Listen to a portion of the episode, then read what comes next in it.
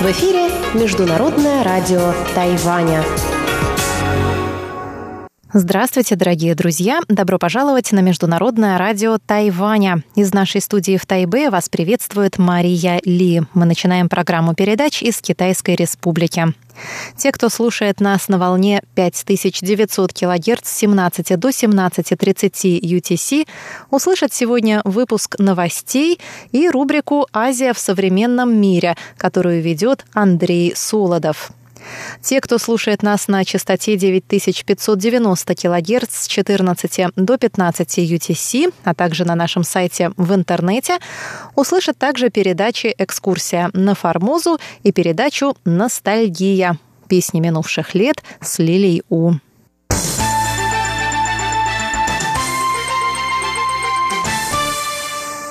Мы начинаем выпуск новостей пятницы 18 января. Президент Цай Янвэнь выразила глубокую озабоченность проблемой жестокого обращения с детьми и призвала общественность сообщать властям о подобных случаях. Об этом сообщил в четверг пресс-секретарь президентской канцелярии Хуан Чуньянь. Министерство здравоохранения и социальной защиты сообщило о росте числа случаев насилия над детьми. В 2016 году таких случаев было зарегистрировано 54 597, а в 2017 уже 59 912. Лишь за последние несколько недель в результате жестокого обращения погиб один ребенок и пострадали еще двое.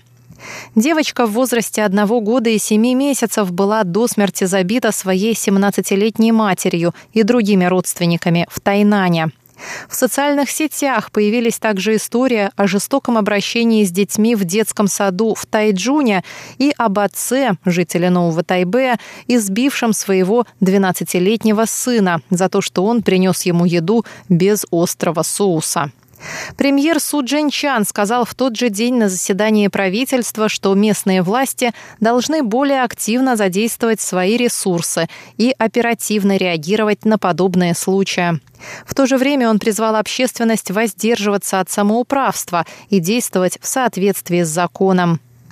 Министерство здравоохранения и социальной защиты обещает нанять еще 1896 социальных работников к 2020 году, чтобы их общее число достигло более 3000. Всем, кому станет известно о случаях жестокого обращения с детьми, просят звонить на горячую линию по телефону 113.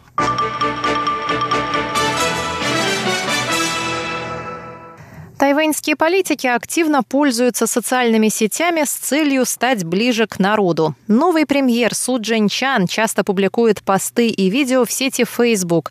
Президента Цай Янвэнь случайно заметили в районе Симэндин за распитием жемчужного молочного чая и поеданием местных закусок. А министр труда Сюй Минчунь спел в прямом интернет-эфире. По мнению социологов, эта новая тенденция, определяющая отношения между политиками и народом, позволяет уходить от серьезных тем и приводит к обмельчанию политической пропаганды. За многочисленными маркетинговыми уловками в стремлении к личной популярности теряется главная политическая линия.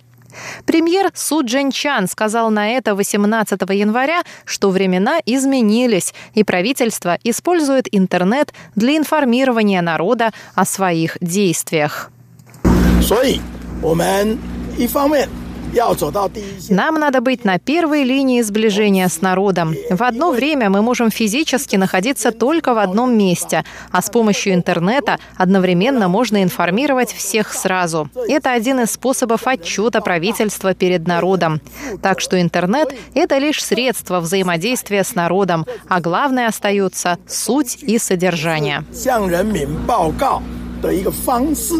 我们最重要还是内容，还是心态。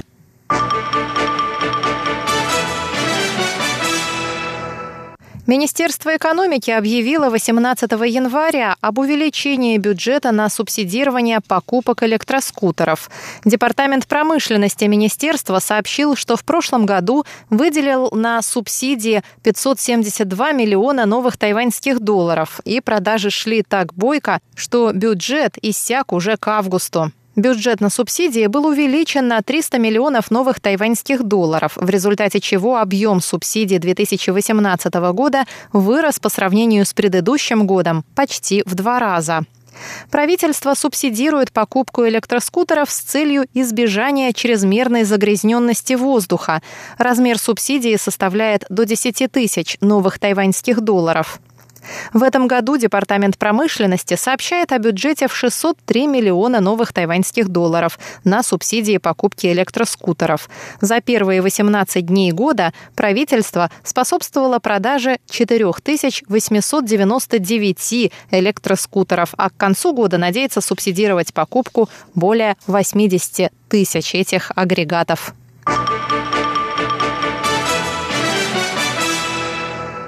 Около 75% жителей Тайваня отказываются принимать консенсус 1992 года, согласно которому обе стороны Тайваньского пролива придерживаются принципа одного Китая, по-своему его интерпретируя. Таковы результаты опроса, проведенного Советом по делам материкового Китая.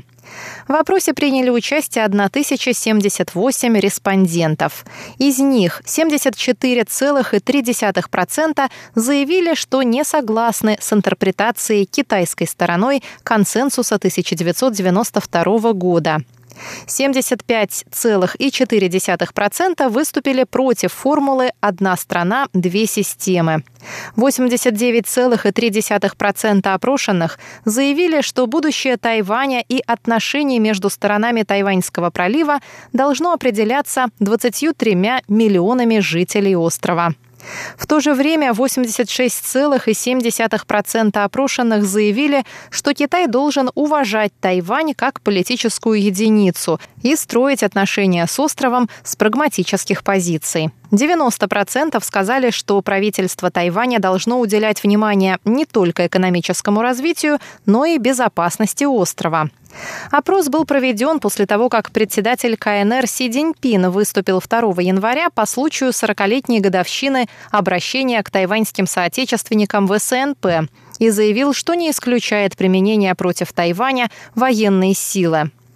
Пресс-секретарь Совета по делам материкового Китая Цю Чуйджен, комментируя результаты опроса, сказал, что Пекин манипулирует принципом одного Китая ради достижения цели объединения с Тайванем и уничтожения Китайской республики. Он призвал все политические партии и народ Тайваня не принимать консенсус 92 года. Это были новости с русской службы МРТ. У микрофона